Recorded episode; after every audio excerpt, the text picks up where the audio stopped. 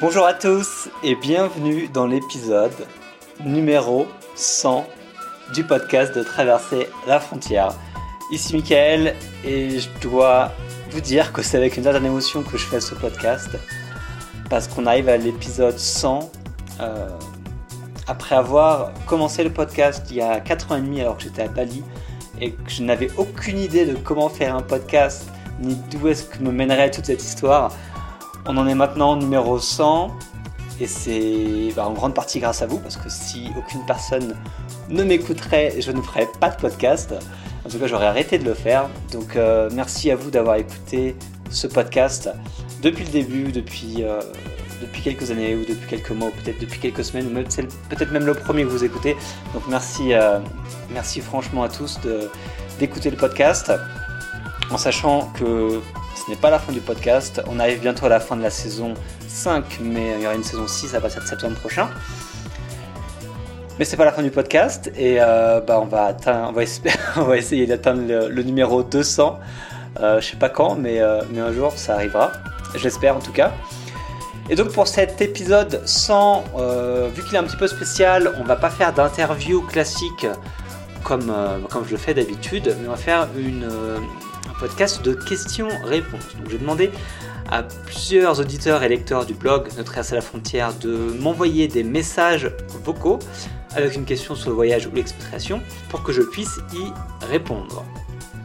Donc dans ce podcast numéro 100, on va parler entre autres de road trip dans les Balkans, de voyager à 18 ans après le bac, est-ce que c'est bien ou est-ce que c'est pas bien, euh, des questions sur mon budget à moi quand je voyage, des questions sur le visa, sur les études à l'étranger, la reconversion professionnelle et enfin on va terminer avec un petit peu de voyage à vélo.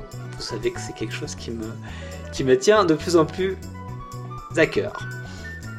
Donc on y va pour le podcast 100, il y a 8 questions et donc euh, donc c'est parti pour la première question avec Caroline. Salut Mickaël, je prévois un road trip en solo dans les Balkans cet été, donc j'aurai ma petite voiture avec un coffre aménagé, mais ce sera plutôt pour me dépanner. Sinon j'aimerais camper. Donc je voulais savoir si c'était safe, autorisé, et s'il n'y avait pas de problème pour camper en Bosnie, au Kosovo, en Macédoine ou même en Albanie, et avoir des conseils sur les endroits, etc. Merci beaucoup. Merci Caroline pour ta question. Bah, déjà de, de prévoir un road trip dans les Balkans cet été, je trouve que c'est une idée vraiment cool. Alors pour tes questions, euh, est-ce que c'est safe, autorisé et s'il n'y a pas de problème pour camper en Bosnie, Kosovo, Albanie?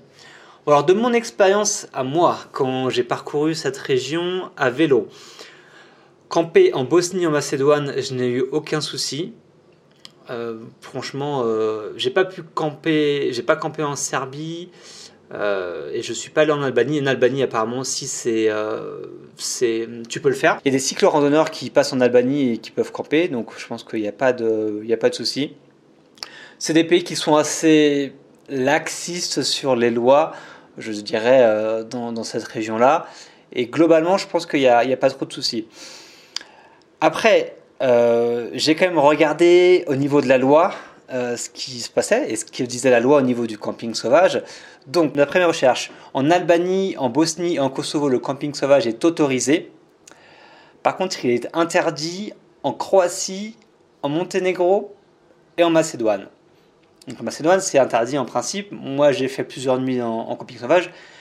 J'ai pas eu de soucis et des habitants que j'ai rencontrés qui me disaient que c'était ok. Donc, je pense que pour la Macédoine, même si c'est interdit, il y a moyen. En tout cas, moi, je l'ai fait. Et pour la Serbie, il n'y a pas de loi en vigueur, mais je pense que ça ne doit pas poser plus de soucis que ça. Euh, donc voilà un petit peu au niveau de la loi de mon expérience. Est-ce que c'est safe euh, pour une fille seule, toi si tu pars seule, de camper en Bosnie? À mon avis, a priori, il n'y a, a, pas de souci particulier. Donc on, si tu réécoutes euh, ou si tu écoutes l'interview de Colin qu'a fait au, podcast 99, euh, donc euh, Colin qui a fait un voyage à vélo autour du monde pendant deux ans, et donc qui a fait beaucoup de bivouac en sauvage toute seule, elle disait en fait, elle avait une astuce, c'était que soit elle campait et elle était totalement invisible des gens, ou soit elle campait carrément au milieu des gens. Donc soit elle était vraiment, elle trouvait un endroit où il y avait personne, au milieu de nulle part, et du coup elle était sûre qu'il n'y avait pas de souci euh, ou soit au milieu des gens, c'est-à-dire qu'elle demandait vraiment des gens est-ce que je peux camper ici, donc sur un parc, dans un jardin, etc. Pour être sûr d'être protégé par les personnes qui, euh, qui ont dit ok, tu peux camper ici. Donc voilà pour la question de sécurité. Après, euh, moi voilà, je suis un mec, t'es une fille, donc du coup, c'est vrai que ça, ça peut un petit peu changer la donne, mais globalement, je pense que ça devrait, le faire.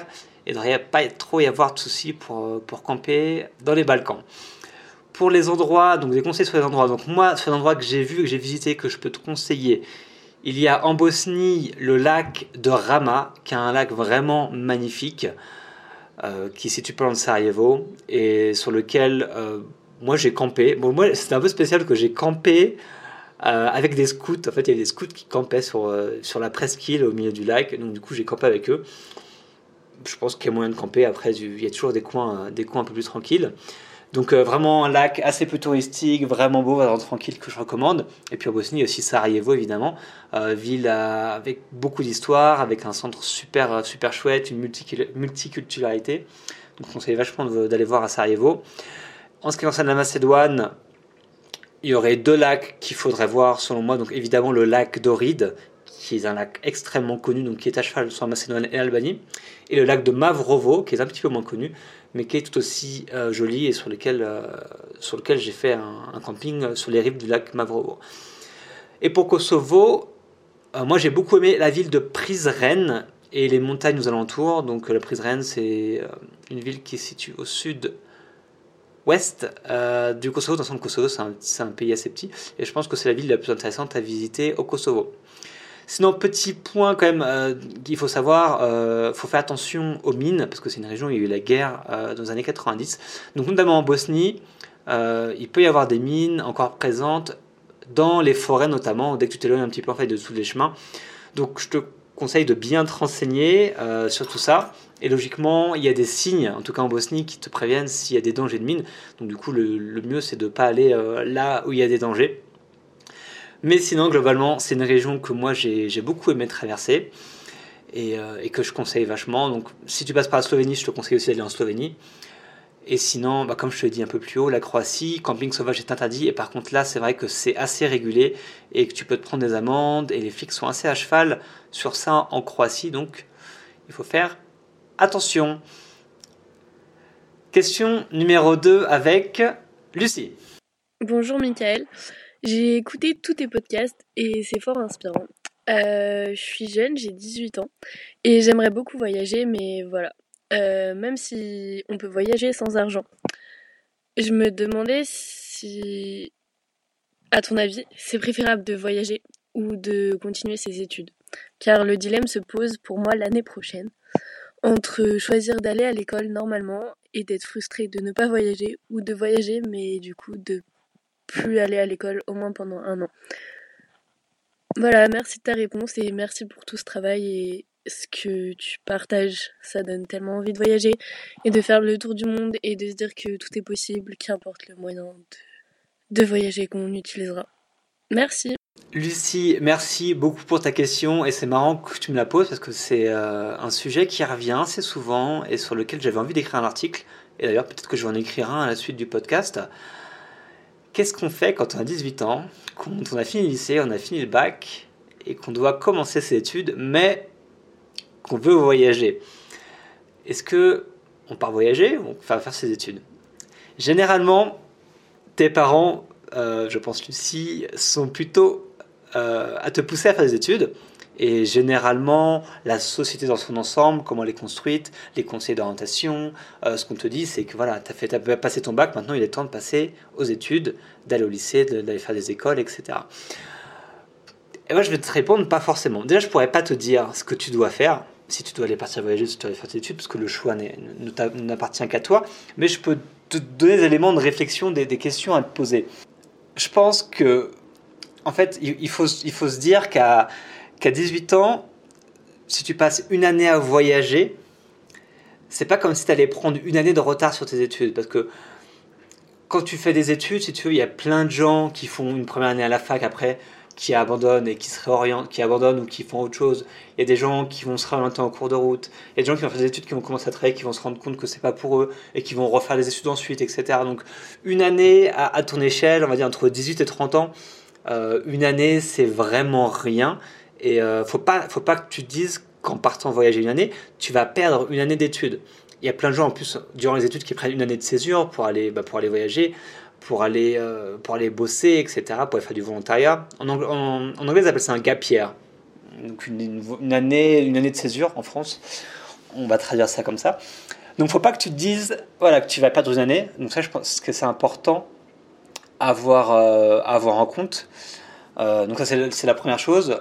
Le deuxième souci que tu évoquais, c'est l'argent. même si on peut voyager sans, argent, tu disais oui, on peut le faire, mais c'est pas le, le, plus pratique. Vaut mieux quand même avoir un petit peu d'économie ou des moyens de gagner de l'argent en voyage. Donc moi, je te dirais qu'à 18 ans, tu peux tout faire. C'est-à-dire que tu peux partir voyager, tu peux faire des petits boulots, tu peux faire un PVT. Donc euh, le PVT, si tu connais pas, c'est le programme vacances-travail qui permet de, partir dans, je sais plus le nombre exact parce que ça évolue, mais entre au, moins une dizaine, une douzaine de pays dans le monde. Euh, tu as le Canada, tu as l'Argentine, tu as l'Australie. Euh, tu as la Colombie, la Nouvelle-Zélande, tu as Taïwan. Donc tu as plein de pays dans le monde sur lesquels tu peux faire un PVT, c'est-à-dire que tu vas là-bas et tu leur rends un visa de travail et que tu peux travailler pendant un an. C'est-à-dire que même si tu pars avec pas beaucoup d'argent, tu pourras travailler et gagner de l'argent sur place. Euh, les petits boulots, bah, ça en fait partie, sauf que tu peux aussi en faire dans toute l'Union européenne, tu peux voyager dans toute l'Europe et puis faire des petits boulots si tu en as envie. Et pour l'argent, tu peux aussi faire des économies en France, donc peut-être à la fin de ton bac, après ton bac, peut-être travailler 3-4 mois, économiser un maximum d'argent et ensuite partir et profiter euh, de ton voyage avec tes économies. Donc au niveau d'argent, je pense qu'il y a pas mal de solutions qui existent et tu peux, euh, tu peux vraiment profiter. En plus de ça, ça donnera de l'expérience professionnelle. Bon, même si c'est des petits boulots que tu fais, à 18 ans, euh, de toute manière, tu as quasiment aucune expérience professionnelle, donc il faut t'en faire, même si c'est des petits boulots, euh, ça vaudra le coup. Le troisième souci, je pense que tu as probablement, tu l'as pas évoqué, mais, euh, mais je pense que c'est le cas, c'est les parents, euh, parce que je pense que, que tes parents préféraient que tu commences les études plutôt que tu partes voyager. là, je te dirais qu'il faut que tu voyes avec eux, et au final, tes parents, ils veulent quoi? Ils veulent ton bonheur. Toi, tu veux quoi? Pour toi, tu veux ton bonheur. Donc, vous avez le même objectif, sauf que le chemin pour l'atteindre, il peut différer parce que vous n'avez pas le même point de vue et vous n'avez pas la même façon de voir les choses. Donc, je pense pas ah, après, ça dépend des parents, c'est dur de généraliser, mais je pense pas que tes parents t'en voudront de partir euh, une année à voyager, surtout que si tu, leur montres que tu as un projet qui est assez costaud, tu leur montres que tu as fait des recherches, tu leur montres ce que tu veux faire, où tu veux aller, etc. Et s'ils voient que tu es sérieuse, je pense que ça peut, ça peut passer. Après, ça, c'est ton travail de, les convaincre euh, petit à petit. Si tu leur dis que tu pars un an et qu'après tu reviens et que tu, vas, tu commences tes études, en soi, on en retombe à cette année, et que tu commences tes études à 18 ans ou que tu commences tes études à 19 ans, ça ne changera pas grand chose, ça changera même rien en fait. Euh, que tu rentres dans le monde du travail euh, à 24 ans ou 25 ans, ou à 23 ans, enfin peu importe le, diplôme que tu fais, ça va vraiment rien changer. Donc, euh, donc je pense que tu, peux vraiment partir si tu en as vraiment envie, tu peux le faire. Et moi, c'est quelque chose que je conseillerais. parce que tu vas apprendre beaucoup de choses, tu peux apprendre des langues étrangères, tu peux apprendre pas mal de, peut-être un savoir-faire, mais peut-être un savoir-être euh, que, tu vas, que tu vas découvrir en voyage. Tu vas aussi te découvrir toi-même. Je pense que c'est vraiment important de, se connaître et le voyage permet ça. Et puis aussi ce que tu peux regarder au cas où si euh, tu peux vraiment pas partir euh, à 18 ans après ton bac et que tu dois obligatoirement commencer l'étude, je te conseille aussi de regarder les opportunités pour étudier à l'étranger. Donc il y a beaucoup de filières, il y a beaucoup d'écoles dans lesquelles dès la deuxième année tu peux faire 6 mois à l'étranger, tu peux faire un an à l'étranger. Euh, donc, ce qui pourrait permettre de combiner la partie voyage et la partie études en même temps. C'est quelque chose que moi que j'ai fait. Donc, regarde notamment le, programme Erasmus. Moi, je l'ai fait. Ça m'a changé littéralement la vie euh, et je le conseille à tout le monde. Donc, je te conseille aussi de, regarder là s'il n'y a pas moyen vraiment de, partir. Donc voilà, à première vue, je pense que tu devrais le faire. Mais euh, et puis au pire, dis-toi qu'au pire, si tu pars un mois, deux mois, trois mois que ça te plaît pas, tu peux très bien revenir en France, euh, travailler, commencer des études, etc. Donc tu peux toujours revenir en arrière. Et euh, voilà, dis-toi qu'à 18 ans, un passeport français, les possibilités sont illimitées. Donc voilà, bah, j'espère que tu me tiendras au courant de la suite, Lucie. Euh, j'ai hâte de savoir quel va être ton choix. On passe à la troisième question de Cosette. Salut Mickaël. Écoute, je t'ai découvert via tes podcasts il y a maintenant quelques mois, donc j'ai de quoi écouter pendant un petit moment avant d'arriver à, tout, écouter. Et voilà, je voulais te remercier de, tout le travail que tu as fait et que tu fais pour les podcasts parce que vraiment, moi, je, je peux pas m'en passer. Voilà, j'écoute euh, tous les jours un, bout de podcast. Euh, voilà, quand je vais me balader ou voilà, quand j'ai un peu de temps libre ou quand je cuisine, par exemple. Voilà. Euh, voilà, tout ce que tu fais est très inspirant. ça donne beaucoup à réfléchir. voilà. Et si j'avais une question à poser pour le podcast, franchement, j'en ai pas vraiment. Peut-être une, mais qui fait peut-être un peu vénal, euh, c'est quel est le budget moyen que tu as pour vivre euh, grâce à tes activités de freelance et combien de temps ça te représente euh, Enfin voilà, par exemple ton temps de travail sur une journée par rapport au reste de ton temps libre. Voilà, c'est ça que c'est une question que tu poses à tous tes, à tes interviewés et je ne crois pas avoir trouvé d'informations sur là-dessus sur ton blog. Voilà, mais après, je, suis peut-être passée à côté. Voilà. Mais bon, sinon, euh, si ma question n'est pas prise, c'est pas grave, je m'en fiche. Voilà, c'était juste pour te remercier euh, pour tout ce que tu fais et je suis très contente de suivre tes aventures et je te souhaite une très bonne continuation. Merci Cosette pour ta question et, euh, de tes compliments sur le podcast. Ça me fait plaisir de savoir que, que tu l'écoutes et que tu ne peux pas t'en passer. ça fait vraiment plaisir. Alors concernant mon budget moyen pour vivre. Alors depuis des années, depuis que, ouais, je sais pas, depuis 4-5 ans, mon budget moyen annuel est de 1000 euros par mois. En gros, mon budget annuel est à peu près de 12 000 euros par mois, donc ce qui nous fait 1000 euros par mois. Ça, c'est mon budget pour vivre et voyager euh, depuis des années. Donc il faut savoir que c'est une moyenne, c'est-à-dire que des fois je vais dépenser moins, des fois je vais dépenser plus. Ça va dépendre de ce que je fais, d'où est-ce que je suis, est-ce que j'aurai des, dépenses exceptionnelles, etc. Mais c'est à peu près 1000 euros par mois. Euh, pour donner un, un ordre d'exemple, actuellement je suis au Mexique, à Guanajuato. Euh, je dépense par mois à peu près 800 euros, en sachant que je vis très bien. J'ai un appart dans le centre-ville qui, est, vraiment sympa. Euh, je vais au resto assez souvent. je sors assez souvent. voilà, je prends des cours, des cours de danse.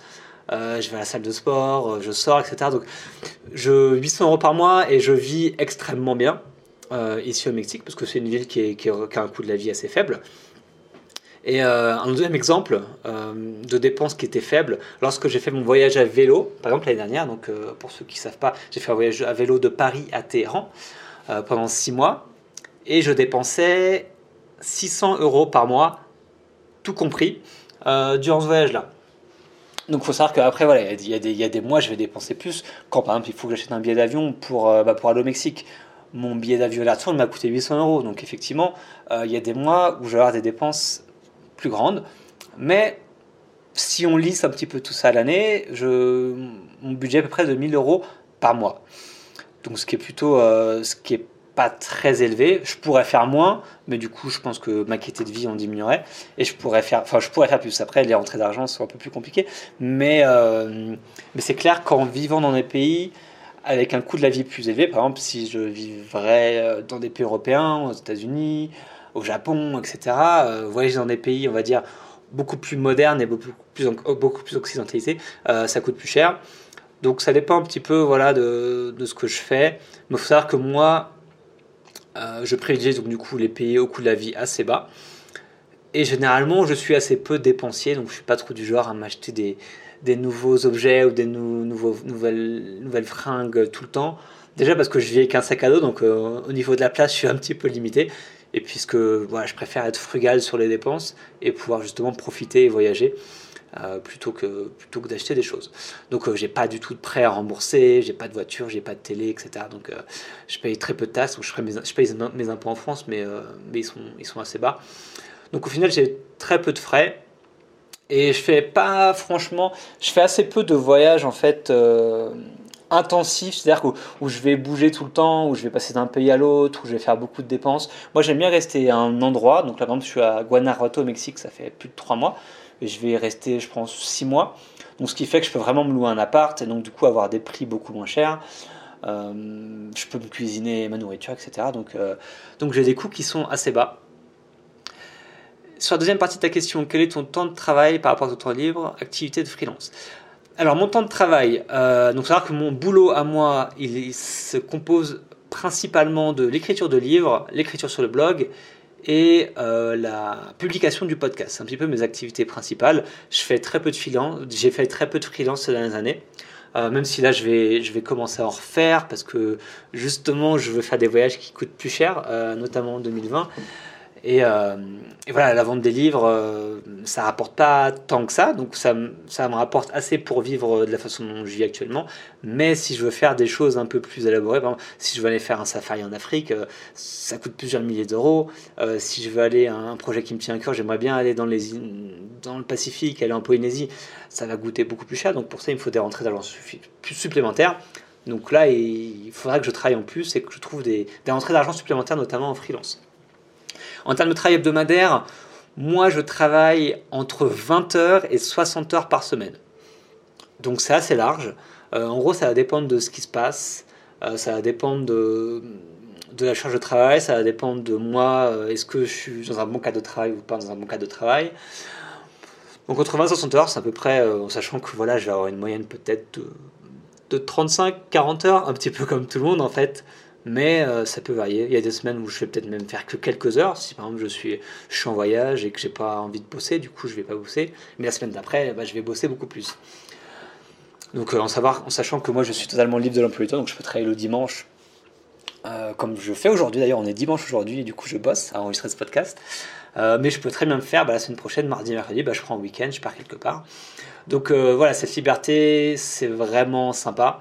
Et euh, c'est ça aussi qui me permet de réduire mes coûts en fait quand je voyage. C'est-à-dire que moi, par exemple, là, je vais aller à Cuba au mois de juin, euh, qui, est, proche du Mexique. Et en fait, j'ai choisi euh, mes vols selon les dates les moins chères. Donc, j'ai pris le calendrier d'une compagnie, la compagnie la moins chère ici au Mexique, Interjet.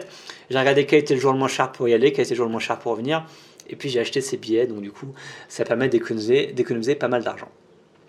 Donc, voilà, j'espère que j'ai répondu à ta question, Cosette. Question numéro 4 de Johan. Salut Michael, euh, j'espère que tu vas bien. Je me permets de te poser du coup une petite question par rapport au visa. Euh, quand tu voyages euh, et que tu souhaites partir à un pays qui est juste à côté de celui où tu es, comment tu fais généralement? Est-ce que tu essayes de gérer sur Internet avant ou est-ce que tu te présentes à la frontière et tu vois comment ça se passe? Euh, et si c'est le cas, comment ça s'est passé la plupart du temps pour toi? Je te pose cette question parce que du coup, je me lance dans un tour du monde qui risque de durer 2 à 3 ans au mois d'août. Et donc euh, voilà, c'est ce genre de petits détails qui me fait un peu peur. Voilà, j'espère que, que, que, tout se passe bien pour toi. Je te souhaite une bonne continuation. Salut. Salut Johan. Donc sache que tu es le seul mec à m'avoir posé une question pour cet épisode 100. Donc félicitations à toi. Euh, et merci de m'avoir posé cette question. Donc les visas, euh, c'est une question effectivement qui peut être problématique, euh, notamment en fait quand tu fais un tour du monde de longue durée comme ça. Mais c'est pas si compliqué que ça. je conseille, dans tous les cas, de regarder sur internet la situation du visa dans les pays où tu vas aller prochainement. Je ne te conseille absolument pas, je te déconseille même d'aller à la frontière et puis de voir comment ça se passe. Parce que tu, parfois ça va passer, parfois ça va pas passer. Donc, euh, donc il faut vraiment absolument te renseigner pour savoir euh, la situation des pays. Donc pour ça, tu vas sur le site du ministère des Affaires étrangères en France. Et chaque pays a une fiche. Et donc du coup, tu as, un onglet entrée-sortie. Du coup, il t'explique euh, ce qu'il faut faire. Et si tu as besoin de plus d'informations, bah, tu tapes sur Google visa plus pays et tu vas trouver pas mal d'informations. Généralement, sur tous les pays, tu vas trouver des informations euh, auxquelles tu auras la réponse. Donc ça, c'est là le premier conseil. Vraiment, renseigne-toi parce que sinon, tu risques d'avoir des soucis. En sachant que les visas, généralement, il y a trois types de situations qui vont se passer. Donc euh, la situation où tu as besoin de rien, donc ça va être les situations par exemple dans les pays de l'Union Européenne, tu peux traverser euh, les frontières, tu peux prendre un avion d'un pays à l'autre, tu peux passer sans souci et tu n'auras même pas besoin de tampon. Donc, dans, il y a aussi d'autres cas de figure où tu n'as besoin de rien, mais tu auras quand même un tampon. donc par exemple, tu as plein de pays comme ça, notamment en Amérique latine, où, où, en fait, par exemple là au Mexique où je suis, je suis rentré, ils m'ont mis un tampon et je peux rester 6 mois dans le pays. Il n'y a rien à payer, il n'y a pas de visa. Et je peux rester bah, le, le, temps que, euh, que le pays me le permet. Donc en Asie aussi, des fois, tu peux rester, euh, tu peux rester juste un mois. Donc bien te renseigner évidemment sur la durée maximale sur laquelle tu peux rester. Ensuite, tu as les visas où tu as besoin de payer. Mais en soi, tu as juste besoin de payer. Tu n'as pas besoin de, remplir des, formalités importantes. Donc je pense notamment au Cambodge. Je me souviens quand j'étais au Vietnam et que j'allais au Cambodge pour faire euh, pour visiter le pays. à l'arrivée, en fait, euh, il te demande de payer 30 dollars et de remplir euh, un petit questionnaire. Et ensuite, tu rentres, ils te mettent un tampon et tu rentres. Je crois que tu avais un mois au Cambodge. Euh, ou, ou, bien l'exemple des États-Unis, par exemple, où là, tu remplis le formulaire ESTA en ligne, tu payes 14 dollars, et ensuite, une fois que tu arrives, tu peux rester 3 mois, je crois, aux États-Unis, à vérifier. Donc voilà, ça c'est la situation où tu as besoin de payer soit préalable ou soit sur place, mais il n'y a pas plus de complications que ça. Ensuite, le troisième cas, c'est quand tu as vraiment besoin d'un visa et que tu as des formalités à remplir, il faut que tu t'y prennes vraiment à l'avance. Donc généralement, ça va te demander d'avoir des euh, d'aller à l'ambassade ou au consulat du pays en question. Donc je pense par exemple, euh, moi quand je suis allé en Iran, j'ai dû faire une demande de visa en ligne et payer en ligne pour avoir, euh, pour avoir mon visa et ensuite d'aller au consulat. Donc moi j'étais en Turquie, donc je suis allé au consulat iranien en Turquie pour pouvoir récupérer mon visa et pouvoir rentrer en Turquie. Donc il y a plein de pays comme ça. Euh, il y a des pays africains, voilà, c'est un petit peu compliqué. Il y a des pays en Asie euh, où il faut demander euh, un visa avant. Donc là, vraiment bien se renseigner à l'avance parce que ça peut prendre un petit peu de temps. À savoir que la situation des visas va changer selon les pays. Tous les pays vont avoir des règles différentes. Et selon les années aussi, les, les visas, on va dire, les formalités peuvent changer selon les années. Donc bien se renseigner avant d'y aller. À savoir qu'il y a des pays qui vont demander une preuve de sortie territoire et d'autres non. Donc là, encore voir. Donc ça peut être un peu pénible si tu fais un tour du monde. Si tu vas dans un pays, mais après, après tu veux aller dans un autre, etc. Sans, en prenant juste des billets au coup par coup. Euh, ça peut être un petit peu pénible. Euh, donc je te conseille de te renseigner si, si tu as besoin d'une preuve de sortie territoire ou pas. Et si oui, de te renseigner sur les, techniques à faire. Donc, euh, il y a mal de techniques. Euh, acheter des billets de bus pas chers, euh, acheter bah, un vrai billet d'avion pour ressortir, acheter des, mm, faux billets d'avion, acheter des billets d'avion que tu peux ensuite te faire rembourser. Ça, il y a plusieurs techniques qui existent. Donc, je te conseille de te renseigner là-dessus. En sachant qu'évidemment, comme tu as un passeport français, ça te permet quand même d'aller dans beaucoup, beaucoup de pays sans d'énormes difficultés. Donc, on a quand même de la chance. Et je pense que tu arriveras à te débrouiller. Donc voilà, j'espère que j'ai répondu à ta question, Johan. Et puis bah, du coup, euh, bonne, euh, bonne préparation pour ce tour du monde de 2-3 ans. Et si tu as d'autres questions, euh, bah, n'hésite pas à m'envoyer un email. D'ailleurs, ça concerne toutes les personnes qui écoutent le podcast en ce moment. Si vous avez des questions, je suis tout le temps disponible par email. Enfin, j'y réponds quand je, quand je peux, mais je, réponds à l'email michael, m i c h a e traverser la frontière.com. On passe maintenant à la question de Chloé. Bonjour Mickaël, c'est Chloé. Alors voilà, je m'apprête à partir étudier en Espagne en septembre prochain, dans un campus où il y aura environ 100 nationalités différentes. C'est pourquoi je voulais te demander un conseil euh, sur euh, comment je pourrais faire pour réussir à m'adapter ou à me faire des amis. J'en profite aussi pour te remercier pour tous les conseils que tu partages sur traverser la frontière. Et euh, aussi pour avoir écrit Voyage à durée indéterminée, parce que ce livre a vraiment changé ma vie et si j'ai eu le courage d'accepter de, partir justement en Espagne pour les prochaines années à venir, euh, c'est en grande partie grâce à ton livre. Alors merci beaucoup de me donner la force pour réaliser mes rêves de voyage et bon courage pour la suite. Merci Chloé pour, euh, ta question et merci bah, pour tes compliments sur le livre euh, Voyage à durée indéterminée. Euh, si t'as permis de partir, euh, je suis vraiment content. C'est-à-dire que mon, mon objectif est atteint. Donc, euh, bah, je suis content que tu l'aies acheté. Je suis content que ça t'ait plu. donc, félicitations pour, pour tes études à l'étranger, que tu vas partir à la rentrée prochaine en Espagne. Donc, maintenant, je suis curieux de savoir dans quelle ville où tu, vas aller, parce qu'avec 100 nationalités différentes, ça fait vraiment une grosse ville étudiante. Donc, moi, je penserais pour. donc, moi, je pencherais peut-être pour Grenade, Salamanque, Madrid, Valence, Séville, je sais pas. en tout cas, moi j'ai passé beaucoup de temps à Grenade et, c'est une ville avec énormément d'Erasmus où je me suis beaucoup amusé.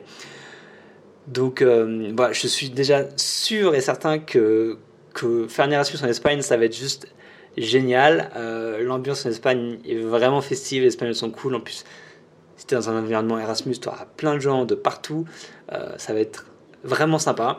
Alors pour t'adapter, je te dirais que la première règle, ou en tout cas le premier conseil, ce serait vraiment d'apprendre les langues étrangères. Donc je ne sais pas quel est ton niveau au niveau des langues.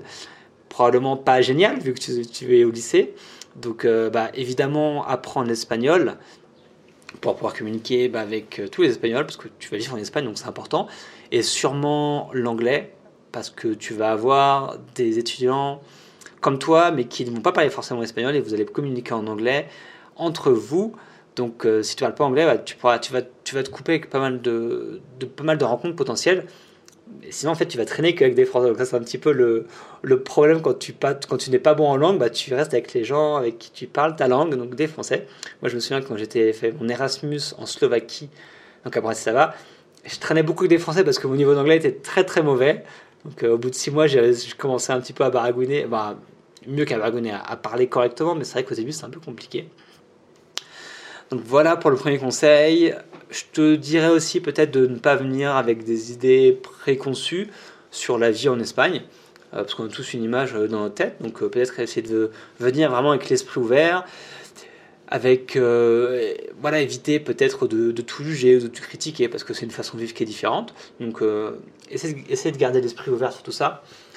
Pour te faire des amis, moi je pense franchement qu'en tant qu'étudiante, tu ne devrais pas avoir trop de soucis, à moins d'être extrêmement introverti, introverti, extrêmement timide et que tu as des problèmes à, parler aux gens, euh, je, pense que ça devrait aller parce que tu vas être euh, avec pas beaucoup d'étudiants qui vont dans le même cas que toi, qui vont arriver tout seuls en Erasmus, qui vont connaître personne, donc ça va vraiment faciliter le contact. Donc je te conseille évidemment, si tu peux, de te mettre en colocation, donc pour comme ça tu auras déjà des contacts avec directement. Euh, donc ça c'est une excellente manière de, te faire des amis, de rencontrer des gens. Si tu es en résidence étudiante, c'est encore mieux.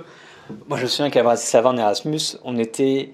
Tu avais une grande résidence étudiante sur 10 euh, étages, je crois. Et les, deux premiers, les trois premiers étages, ils étaient réservés aux Erasmus. C'est-à-dire que sur trois étages, tu avais euh, une centaine d'Erasmus, on était, euh, allez, peut-être une trentaine par étage.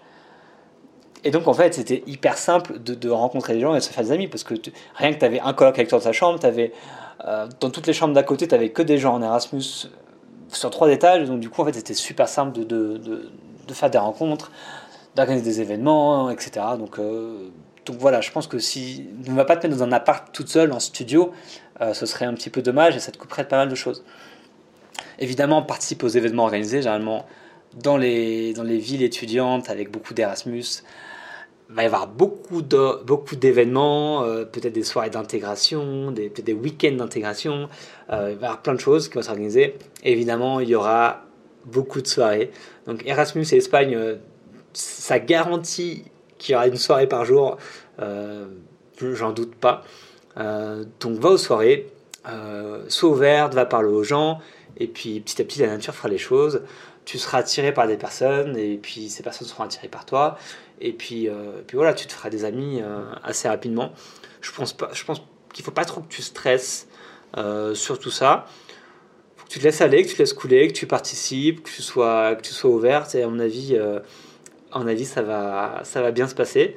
Et en tout cas, en tout cas, je suis content pour toi que tu, que tu partes en Erasmus. Moi, je me souviens quand j'étais parti, bah, j'avais pas mal de d'interrogations et de, doutes aussi avant de partir. Mais rassure-toi, franchement, dans six mois, tu, seras une nouvelle personne, tu auras complètement changé et, et tu regretteras pas d'être parti en Erasmus. Donc merci encore pour ta question Chloé.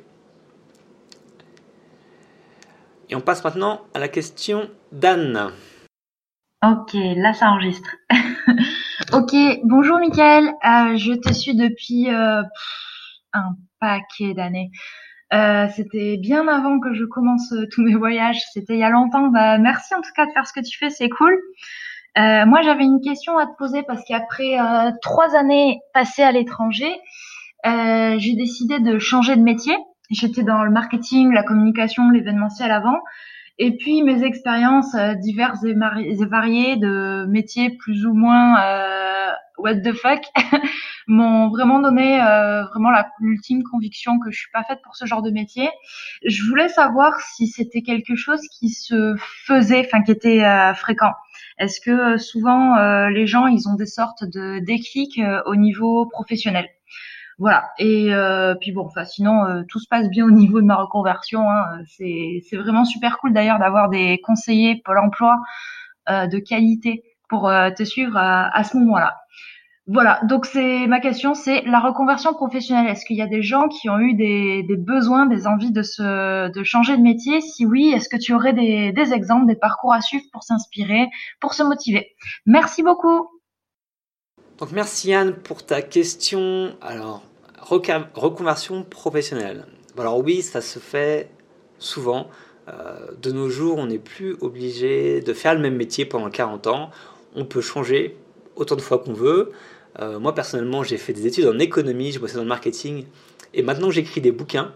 Donc euh, il n'y a aucun rapport si tu veux. Et d'ailleurs, les gens sont souvent surpris lorsqu'ils me demandent ce que je fais. Donc je leur dis que j'écris des bouquins, et ensuite ils me demandent T'as fait quelle étude? Je leur fais des études d'économie. Donc en fait, ils n'arrivent pas à comprendre entre le lien entre les études et le métier que je fais. Donc je pense que ce qui est vraiment important, c'est de faire quelque chose qui nous anime, quelque chose qui nous plaît.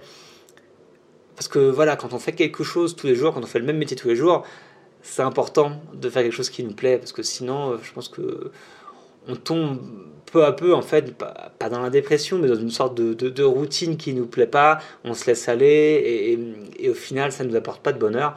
Donc je pense que c'est important de s'en rendre compte, et ensuite de changer, de se reconvertir euh, si c'est la solution à faire. Donc voilà, parfois on change de métier, on change de pays, on change de secteur. Ça rend aussi la vie intéressante, je trouve. Donc euh, je pense qu'il faut que tu fonces, si tu sens que c'est ça qu'il faut faire, il faut que tu le fasses. Euh, des exemples. alors moi je vais donner quelques exemples tirés du podcast directement. Comme ça, tu pourras les écouter les gens pourront les écouter. je pense notamment à plusieurs podcasts je pense au podcast 47 qu'on a fait avec Sébastien. Donc Sébastien est un Québécois, il vit à Montréal, il était vendeur en immobilier. Et euh, il, a, quitté ce job-là pour devenir entrepreneur et il a créé une agence de voyage de surf en Amérique centrale. Donc en fait, il est passé à, voilà, à vendre des immeubles, enfin à vendre des, à vendre des maisons, des appartes, etc. à Montréal pour se retrouver sur une plage au Costa Rica à donner des cours de surf. C'est une reconversion qui était assez radicale, mais il a fait ça depuis trois ans, je crois maintenant, et ça marche plutôt bien. Euh, dans le podcast 79, on avait Dana qui était avocate qui est en fait devenue rédactrice web et photographe. Donc maintenant, voilà, elle travaille, en ligne, elle fait beaucoup de voyages. Euh, c'est aussi une reconversion intéressante qu'elle a fait. Euh, je me souviens de l'interview 83 avec Quentin.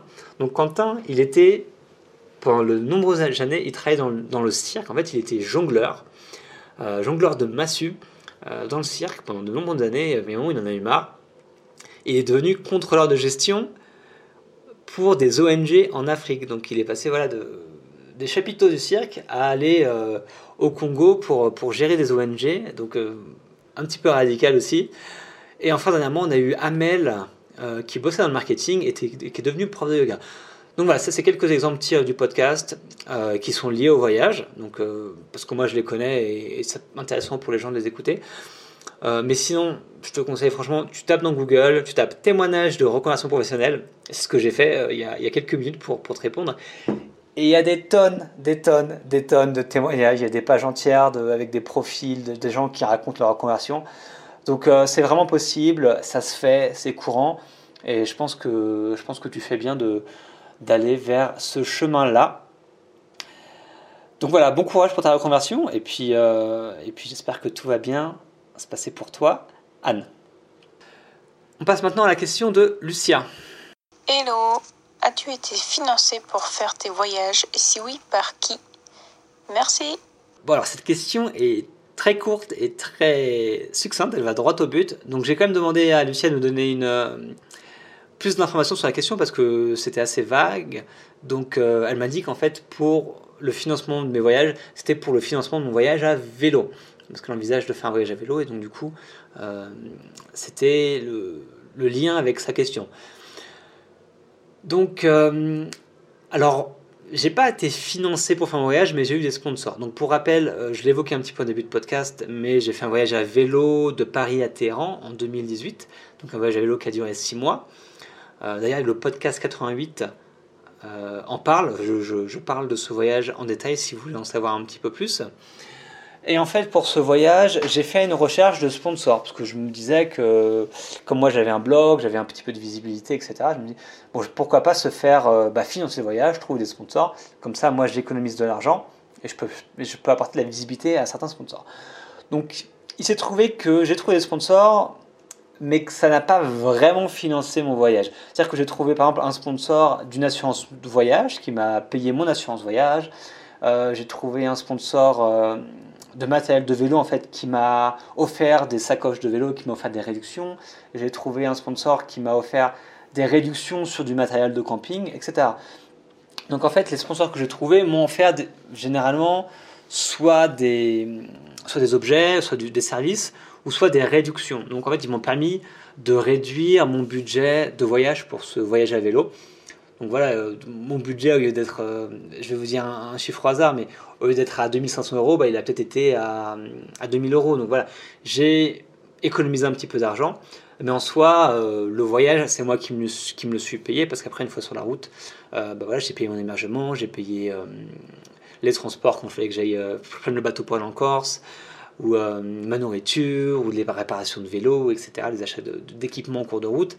Donc voilà, tout ça, ça a été financé par moi, par mes économies, par mon travail, et pas par mes sponsors qui m'ont juste au début aidé un petit peu, et ensuite, moi, je me suis débrouillé. Euh, donc voilà, et si tu veux savoir le nom de mes sponsors, Lucia, il suffit que tu es sur mon blog, donc tu verras, il faut que tu ailles sur la page donc, euh, de mon voyage à vélo, Paris-Téhéran à vélo, et donc du coup, je fais la liste des 5 sponsors qui m'ont bah, qui m'ont aidé pour ce voyage. Et bah, si tu comptes partir en vélo, déjà, euh, c'est top. Et euh, après, trouver les sponsors, personnellement, si c'était à refaire, je ne sais pas si je le referais. Parce que ça m'a pris beaucoup de temps. Ça m'a un peu stressé. Il faut faire un dossier de sponsors, les envoyer, relancer les gens, négocier les contreparties, etc. En sachant que moi, j'ai quand même plutôt l'habitude de faire ce genre de choses-là, vu que j'ai un blog. Mais quand tu n'as aucun blog, quand tu n'as aucune visibilité, entreprendre sur la démarche, je pense que ça, ça demande beaucoup d'énergie et vaut peut-être mieux passer cette, énergie-là à bosser, à gagner ton argent, et puis à partir avec ton argent pour le voyage à vélo. Voilà, ce, avoir, les deux ont avantages et inconvénients, mais, euh, mais c'est possible, même si je ne recommande pas plus que ça de le faire. Et nous avons la dernière question pour ce podcast numéro 100 de Pauline. Salut, moi c'est Pauline, j'ai bientôt 18 ans et euh, une de mes grandes passions c'est le vélo. J'ai plein de rêves, plein de projets qui j'espère vont bientôt pouvoir se concrétiser. Par exemple, cet été, j'aimerais partir quelques jours à vélo avec euh, ma meilleure amie, Agathe. Euh, notre seul frein, par contre, c'est nos parents qui trouvent qu'on est un petit peu trop jeune, du coup, qui s'inquiètent un petit peu. Donc j'aimerais savoir si selon toi, il y a un âge idéal pour partir à vélo.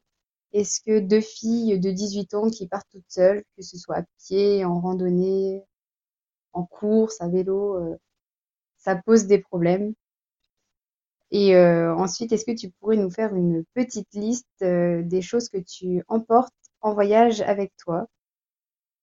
J'ai découvert tes podcasts il y a maintenant quelques mois et à chaque fois, c'est un plaisir de les écouter découvrir les aventures de nouvelles personnes. Ça me donne encore plus envie de voyager. Donc euh, merci pour euh, le contenu que tu proposes. merci Pauline, encore une fille de 18 ans qui veut voyager, donc ça c'est cool. Euh, J'aime bien savoir qu'on que ce podcast peut avoir un impact sur, voilà, sur, bah, les jeunes qui veulent voyager, parce que franchement, moi j'aurais beaucoup aimé partir à 18 ans. Je suis parti, j'ai fait mon Erasmus à 22 ans. Mais je me dis que si je serais parti, je sais pas, faire un PVT ou voyager pendant un an, 18 ans, euh, j'aurais gagné beaucoup d'années, beaucoup d'expérience sur, euh, sur la vie. Euh, donc, donc bah, bravo à toi, Pauline, et à toutes les personnes qui sont jeunes, qui sortent du lycée, qui commencent l'étude et qui ont envie de voyager. je trouve ça vraiment bien. Bon, alors toi, ta passion, c'est le vélo et tu rêves de voyager à vélo. Donc, bon, bah, déjà, je te félicite, hein, féliciter. En tout cas, je trouve ça super bien que tu, veuilles faire ça. après, le seul frein, c'est vos parents qui trouvent que vous êtes un petit peu jeune et ils s'inquiètent. c'est normal. Je veux dire, bon, moi je suis pas encore parents, mais si tu te mets à leur place, un parent va s'inquiéter pour ses enfants. C'est dans la normalité des choses, donc faut, faut pas trop s'en faire. Euh, est-ce qu'il y a un âge pour partir à vélo? Franchement, je crois pas. Euh, si tu écoutes le podcast que j'avais fait avec Mathieu Torder, euh, ah, je sais plus c'est quel numéro, je vais te dire ça. C'est le podcast numéro 98 je me souviens que dans le podcast au début, il expliquait qu'il avait fait, euh, qu'il avait commencé ses voyages par faire du vélo. Et je crois qu'il était parti à 16 ans. Il avait fait un, voyage à 16 ou à 17 ans. Il était parti faire un voyage de, avec des potes de, de 2-3 semaines euh, en France, comme ça. Alors qu'il n'était il était pas encore majeur. Mais il était parti et du coup, c'était un déclencheur ensuite pour lui pour, pour faire beaucoup d'autres aventures à vélo ou, à pied. À 18 ans, moi je trouve que c'est bien, honnêtement. Il euh, n'y a pas d'âge, hein, que tu en aies 15, 18, 30, 50, 70, il n'y a pas vraiment d'âge pour le faire. Euh, surtout que là que tu me dis que tu veux partir euh, quelques jours, franchement lance-toi, hein, dis-toi à tes parents, c'est comme si c'était des vacances en soi. tu pars juste, au lieu de partir une semaine dans un camping, bah, tu pars une semaine sur un vélo. Donc tu vas peut-être faire du camping tous les jours, mais c'est juste que tu es en itinérance et tu restes pas au même endroit tous les jours. Donc euh, après, à toi de trouver les arguments pour convaincre tes parents. Encore une fois, je pense qu'un des arguments qui peut vraiment le marcher, c'est leur montrer vraiment ta détermination et ton organisation, leur montrer vraiment comment tu vas faire les choses, avec qui, où est-ce que tu vas aller, etc. Pour les rassurer justement. Après, tu peux très bien leur dire, tu vas les appeler tous les jours, etc. Donc à toi de trouver les techniques. Mais je pense qu'à 18 ans, tes parents peuvent te laisser partir faire du vélo avec une amie. Euh, je pense que tu devrais te débrouiller. Ensuite, pour ta question, si deux filles qui partent toutes seules, donc après tu parlais de vélo, tu parlais d'à pied ou euh, d'autres types de voyages, moi j'y vois pas trop de soucis particuliers. Après, je suis un mec, mais j'ai parlé quand même à beaucoup de filles qui partent soit en solo, soit à deux, euh, avec des amis. Et si vous restez en France ou dans les pays européens, franchement, il y a assez peu de soucis, il y a assez peu de risques. En fait, il faut savoir que le voyage à vélo, le voyage à pied, ce, genre de voyage-là, en fait, tu passes ton temps dans les campagnes, tu as 95% dans les campagnes. Et dans les, dans les campagnes, que ce soit en France ou ailleurs, il y a très peu de risques, c'est vraiment très tranquille. Enfin, moi, pendant 6 mois, j'ai que dans les campagnes euh, d'Europe, de Turquie et d'Iran. Euh, t'es peinard, quoi. Parce que le, problème d'insécurité, de vol, d'agression, tout ça, c'est des choses qui se passent en ville, généralement, parce que tu as plus de gens, donc euh, les probabilités sont plus fortes qu'il y, ait des soucis. Mais dans les campagnes, enfin, va te balader dans les campagnes françaises, euh, c'est plutôt tranquille, il y, a, vraiment très très peu de risques.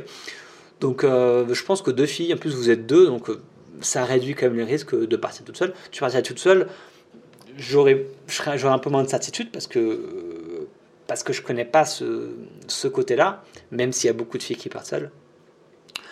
Donc je pense que deux filles à 18 ans qui partent tout seules, euh, ça pose pas plus de problèmes que ça, surtout si vous allez dans des endroits euh, qui sont plutôt sécurisés. Si vous partez en Espagne, si vous partez je sais pas, en Slovénie, en Allemagne, en Scandinavie, enfin je veux dire, c'est des pays qui sont, qui sont vraiment sécurisés. Et à la fin, tu me demandais est-ce que tu as une liste des choses que tu emportes avec toi en voyage? C'est un peu compliqué pour te répondre parce que, parce que j'emporte quand même pas mal de choses et ça va varier des types de voyages. Est-ce que quand je pars pour aller m'installer, quand je pars faire un voyage à vélo, je vais avoir des équipements différents? Donc là, c'est un peu compliqué. Ça va aussi dépendre de toi, de tes, de tes besoins. Par exemple, moi, quand je pars en voyage, je pars toujours avec mon ordinateur, mon appareil photo, des disques durs externes, etc. Parce que comme je, je, je blogue, c'est mon travail, donc il faut que je, je, fasse du contenu. Donc c'est des choses que je prends avec moi. Sinon, en soi, euh, la liste, elle n'est pas très compliquée. Tu prends juste euh, un peu, un peu, un peu de vêtements, euh, tu prends ce qu'il te faut, enfin je veux dire, en, soi, tu n'as pas, pas besoin de grand-chose pour, pour voyager. Pense juste à prendre une carte bleue, ton passeport, et logiquement, après, tout se passera bien. Avec ça, tu pourras aller à peu près n'importe où et tu pourras acheter des choses s'il t'en manque en cours de voyage. Mais la liste, c'est assez, c'est un petit peu compliqué de, généraliser comme ça sur une liste d'équipements ou de, vêtements. Euh, sinon, en voyage, ce qui est toujours intéressant, bon, il y a quelques, astuces que je peux donner. Ce qui est toujours intéressant, c'est d'avoir. Euh, moi, ce que j'aime beaucoup, c'est d'avoir un t-shirt manche longue en mérinos.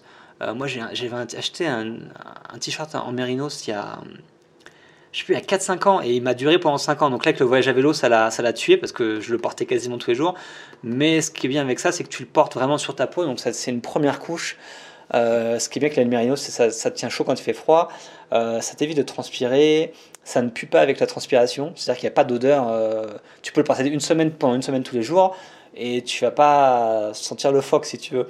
Donc euh, et pour laver, c'est super pratique, ça sèche très vite. Donc euh, moi j'aime bien la matière du lérinos, du mérinos pour euh, bah, pour les sous-vêtements. Après pour les filles, je sais pas trop les sous-vêtements, je m'y connais pas assez. peut-être des choses en mérinos, un, un t-shirt en mérinos, c'est vraiment c'est vraiment pratique. Et sinon, bah faut faire dans le faut pas faire dans le sexy hein, quand on est en voyage, surtout des voyages en itinérance.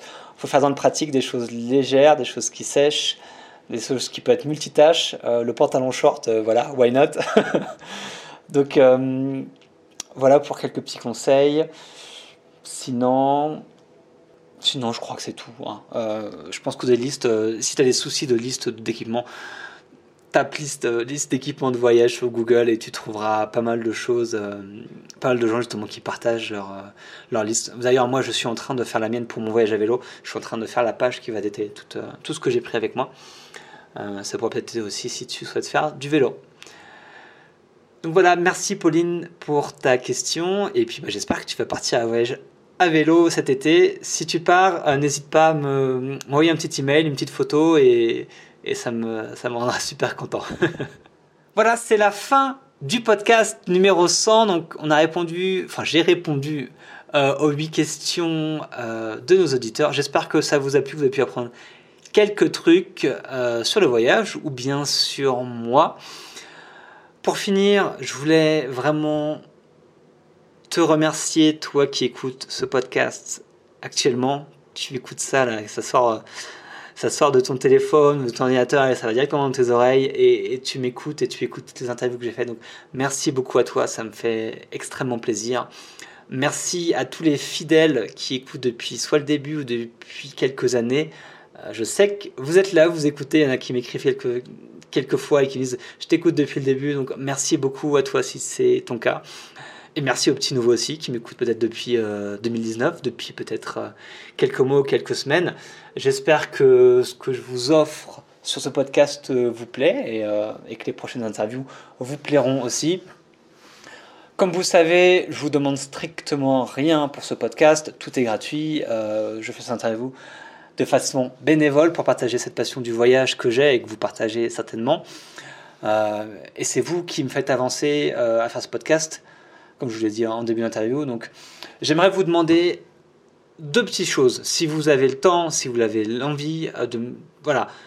La première chose, c'est de m'envoyer un petit mot, que ce soit une review sur l'application, l'application de podcast que vous utilisez, donc peut-être Apple Podcast ou autre ou bien juste m'envoyer un petit email pour me dire euh, si vous aimez le podcast, si vous, qu'est-ce que vous aimez, qu'est-ce que vous aimez pas, qu'est-ce que vous aimeriez entendre, qu'est-ce que je devrais changer, etc.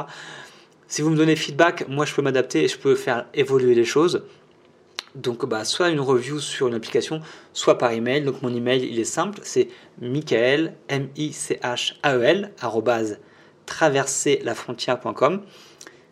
Et la deuxième chose que je voudrais que je veux vous demander, que vous le ferez ou pas, c'est de conseiller ce podcast à un ami ou de conseiller ce podcast sur vos réseaux sociaux. Donc voilà, si vous avez Facebook, Instagram, Twitter ou peu importe, ça me ferait mais énormément plaisir que vous partagiez ce podcast. Vous pouvez me taguer. Euh, si vous me taguez, moi je, vous retweet, je, vous écris, je commente, euh, enfin je, fais tout ce que vous voulez. Si vous voulez le partager sur la story, sur les stories Instagram, je, vous repartagerai dans ma story, etc. Donc voilà, si vous conseillez le podcast, à vos proches sur les autres, ça me ferait énormément plaisir. Euh, donc voilà, merci d'avance si vous le faites. Et sinon, bah écoutez, il reste encore deux ou trois épisodes jusqu'à la fin de la saison 5, donc jusqu'à la fin du mois de juin. Euh, donc j'en il y en a un que j'ai déjà enregistré qui va être assez énorme. Vous allez voir, c'est avec un mec qui, qui a fait de la Thaïlande jusqu'en France en 4x4. C'est un truc de dingue, il va vous raconter des anecdotes, vous allez voir, c'est ouf. Et puis après, un, une ou deux interviews que je suis encore en train de finaliser. Euh, qui devra arriver pour, euh, pour la fin de la saison. Ensuite, on prendra un petit break durant l'été. Et on reviendra évidemment en septembre pour la saison 6 du podcast. Je ne sais pas encore si on gardera la même forme, si on changera un peu le format ou pas, mais en tout cas, on reviendra, ça c'est sûr. Donc merci encore à chacun d'entre vous d'écouter le podcast et d'avoir écouté cet épisode numéro 100. On se retrouve bientôt. Ciao